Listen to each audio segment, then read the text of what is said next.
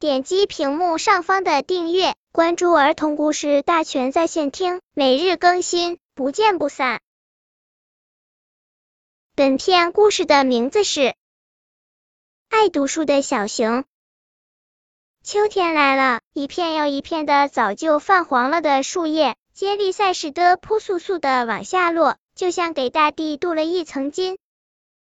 小熊在树下看《三国演义》，到底是第几遍看了？他不知道，但每次捧起这本书来，小熊都有看的欲望，而且越看越爱看。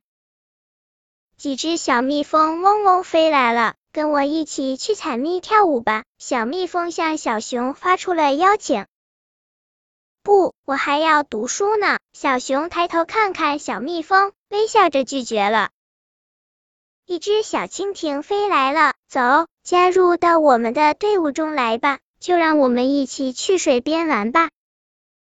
小蜻蜓刚说完，小熊就客气的说：“谢谢你，我还要读书呢，还是你们玩吧。”一头小象走来了，请你给我讲讲《三国演义》里的故事吧。我近来眼睛不太好，读不了书，而《三国演义》我正看在镜头上，现在不能再看了，我心里正着急呢。好啊，好啊，你以后什么时候想听，什么时候就可以来找我，我都会讲给你听。但有一点啊，那就是我冬眠的时候可别来找我啊。小熊哈哈一笑，玩笑般的说完，就开始给小象讲了起来。那次张飞在长坂坡，赵云单枪匹马冲进曹营，为营救刘备的家眷，在曹营里左冲右突，犹入无人之境。眨眼间，他斩杀曹军大将五十余员，令曹操叹服不已。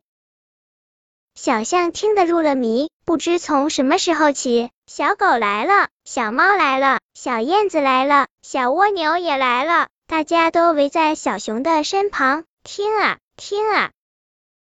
本篇故事就到这里，喜欢我的朋友可以点击屏幕上方的订阅，每日更新，不见不散。